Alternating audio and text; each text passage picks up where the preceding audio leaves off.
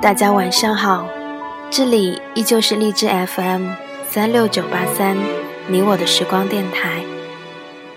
今天还是和大家分享大兵的文章，不许哭。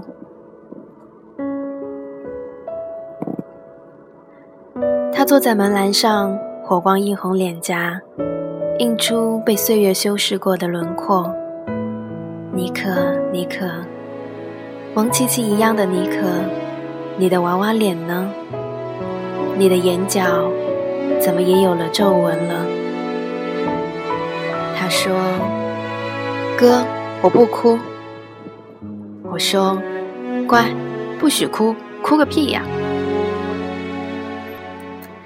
他抬起一张湿漉漉的脸，闭着眼睛问我：“哥，我们什么时候回拉萨？”在遥远的二十一世纪初，我是个流浪歌手。我走啊走啊走啊走，途经一个个城市，一个个村庄。走到拉萨的时候，我停了下来。心说：“就是这儿了。”我留了下来，吃饭、睡觉、喝酒、唱歌。然后我遇见了一个奇妙的世界，然后我还遇见了一群族人、一些家人，以及一个故乡。后来我失去了那个世界和那些族人。只剩下一点乡愁和一点旧时光，没有什么过不去，只是再也回不去。鱼和杨柳，酒和酒杯，我和我的拉萨。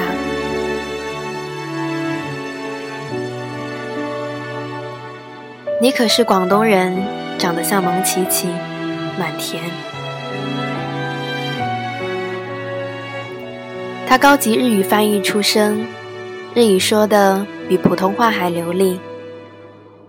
两千年年初背包独行西藏，而后定居拉萨当导游，专带外籍客团，同时在拉萨河内仙足岛开小客栈，同时在酒吧做兼职会计。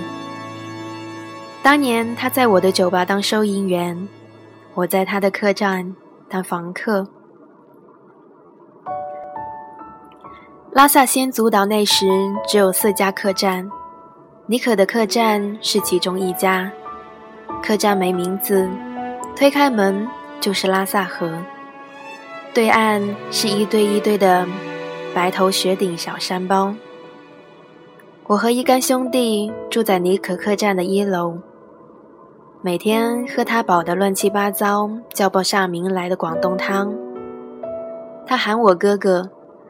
我常把房间造得像垃圾场，他也一点都不生气，颠颠的跑来跑去帮忙叠被子、清桌子，还平趴在地板上，从床底下掏出我塞进去的酒瓶子和棉袜子。他把我们的衣服盛进大盆子里，蹲在院子里哼哧哼哧的洗，我蹲在一旁哼哧哼哧的啃萝卜。我边啃萝卜边问他：“尼可，尼可，你们客家妹子都这么贤惠吗？”尼可呲着牙冲我笑，我也呲着牙冲着他乐。真奇怪，我那时候居然一点都不脸红。他说：“哥啊，你真是一只大少爷。”尼可把自己搞得蛮忙的。每天的时间都安排得满满当当，他请不起班工，客栈里的伙计自己一肩挑。早上很早就起床洗洗刷刷，一人高的大床单他玩得拧成大麻花沥水，自己一个人甩得啪啪响。拉萨是日光城，十点钟晒出去满院子的床单，十二点钟就看透了。大白床单随风轻飘，裹在身上贴在脸上，全都是阳光的味道，怎么闻也闻不够，真好闻呐！我每天睁开眼后的第一件事就是满屋子跑着，抱床单、闻床单。我一窜出来，尼可就追着我满屋子跑。他压低声音喊：“哥啊，你别老穿着底裤跑来跑去好不好？会吓到客人的。”我不理他，自顾自地抱传单，抱得不亦乐乎。有一回到底是吓着客人了。那天阳光特别好，白飘飘的传单像是自己会发光一样。我一个猛子扑上去抱紧，没成想一同抱住的还有一声悦耳的尖叫。太尴尬了，手心里两坨软软的东西。传单后有人。尼可是拉萨为数不多的日语导游。他的客栈那时候时常会进出一些日本背包客，好吧，是个日本妹妹。那时候流行穿超人内裤，日本妹妹掀开传单后，被超人吓坏了，一边哆嗦一边连声喊“苏密马塞，苏密马塞”，然后轰的去给我鞠了个躬。我连滚带爬的跑回去穿长裤，然后给他道歉，请他吃棒棒糖。他估计听不懂我在说什么，讪讪的不接茬儿。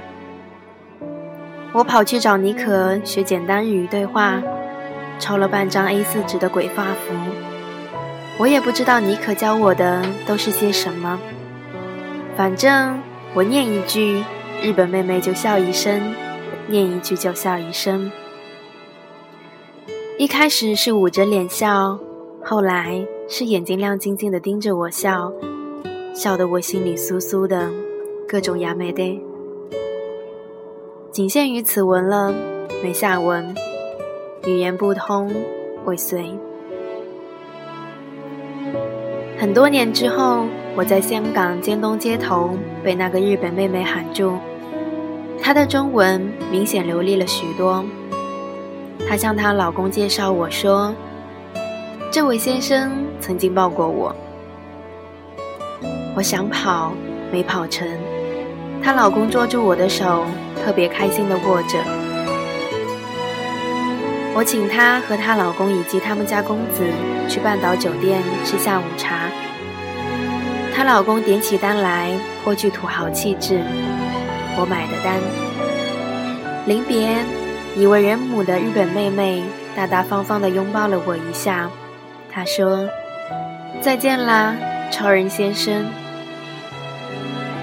我想起尼可当年教我的日语，说：“瓦达西哇大病一马斯。”尼可当年教过我不少日文单词，基本上都忘光了，只记得晚上好是空巴哇。早上好，是 Ohayo gozaimasu。我当时二十岁出头，热爱赖床。每天 Ohayo gozaimasu 的时间都是中午，十二点是我固定的起床时间，二斌子是十二点半，雷子是一点。雷子叫赵雷，歌手。北京后海银锭桥畔来的，他年纪小，你可疼他，发给他的被子比我和二斌子的要厚半寸。每天赵雷不起床，他不开饭。雷子是回民，吃饭不方便，他每天端出来的盖饭都是素的，偶尔有点牛肉，有也都在雷子碗里。我不干。擎着筷子去抢肉丁吃，旁人抬起一根手指羞我。我有肉吃的时候，从来不罢休，照抢不误。雷子端着碗，蛮委屈。尼克就劝他：“呦呦呦，乖啦，不哭，咱哥还小，你要让着他。”雷子很听话，乖乖让我抢。只是每被叼走一块肉，就嘟囔一句：“杀死你。”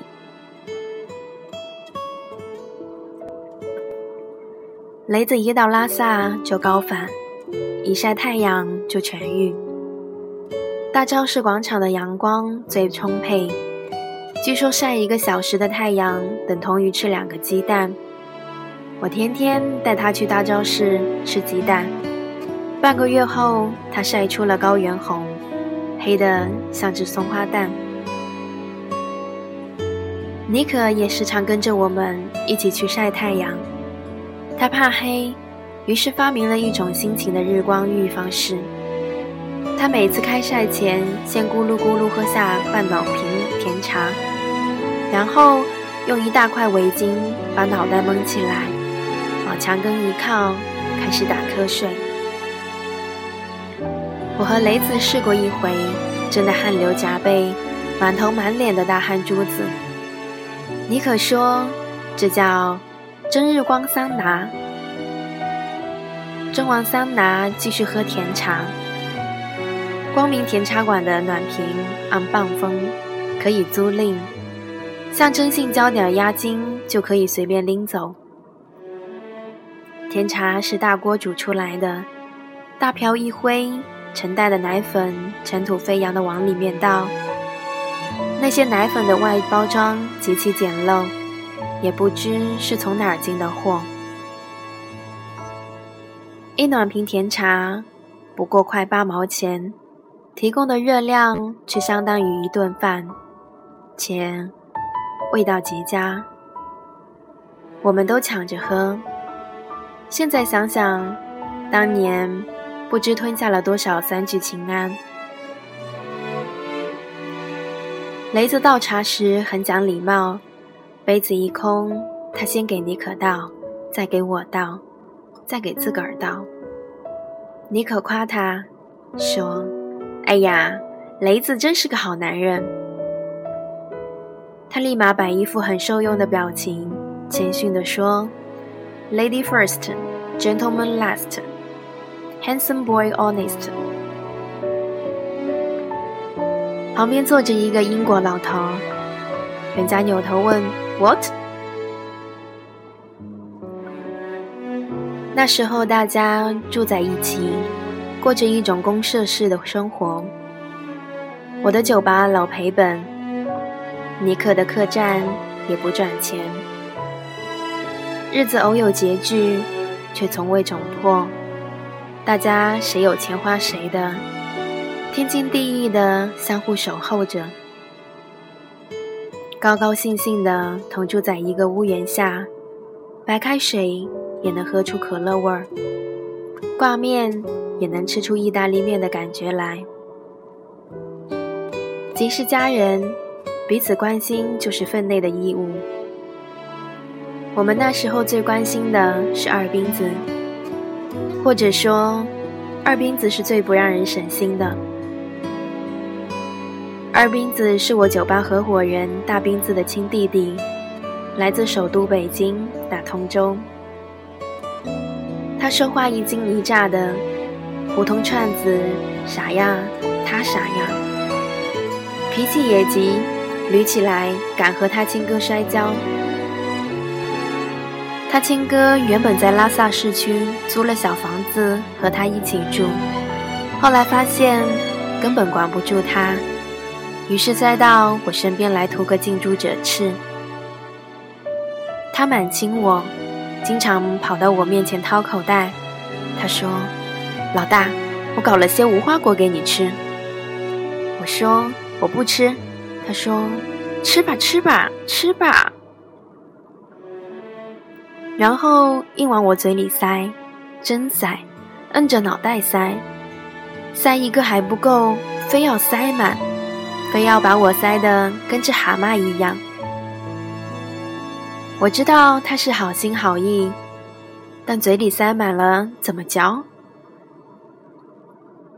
他也蛮亲妮可，经常夸妮可。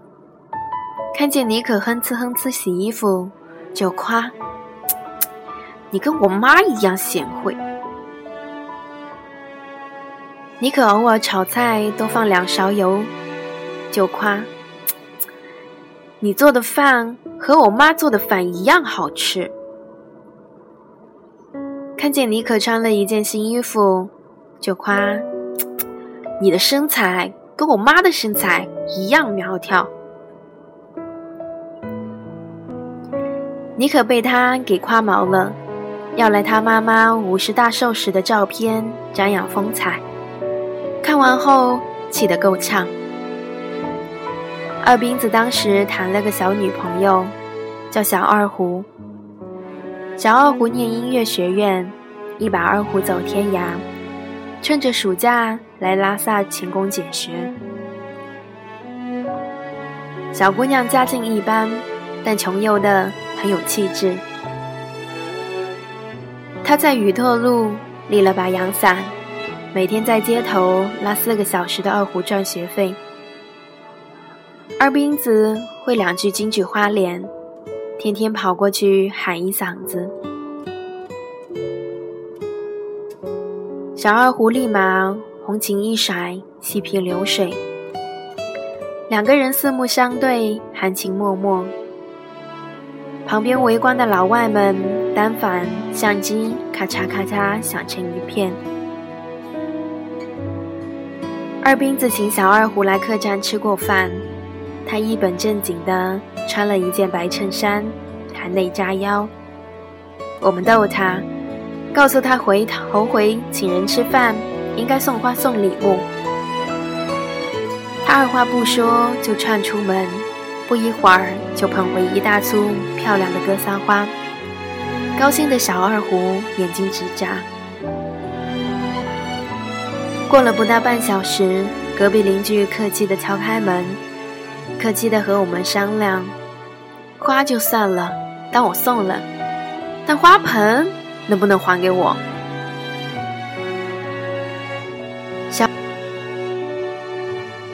小二胡感动坏了，二斌子翻墙给他偷花，太浪漫了。他当场发誓要嫁给二斌子。把我们一家人吓坏了。暑假结束后，小二虎和二斌子生离死别了一场，而后一路颠沛，沿川藏线返乡。临走时，他把二胡上的一个金属配件留给了二斌子做念想。小二胡后来考去了维也纳，远隔万重千水。他俩没能再见面。二斌子麻烦妮可打了条针，想把那个金属配件挂在脖子上。妮可问他想不想小二胡，他叉开花笛打哈哈。妮可，你的条子打得真漂亮，你和我妈一样手巧。妮可手巧，但嘴笨，有心劝慰二兵，却不懂该怎么劝慰。他狠狠心把家里的座机开通了国际长途，但爱兵子一次也没打过。二斌子看不出有什么异样，依旧是每天咋咋呼呼的进进出出。他的脖子上天天戴着那个奇奇怪怪的挂饰，听说那个二胡金属配件叫千金。我们的旋律悲伤不息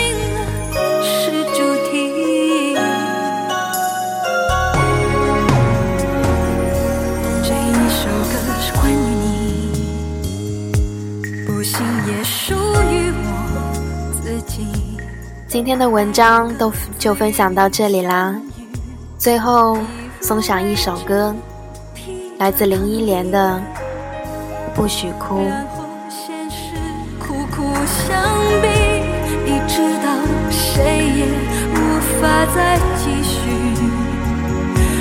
有短也得舍弃，我心疼你，心痛却不知。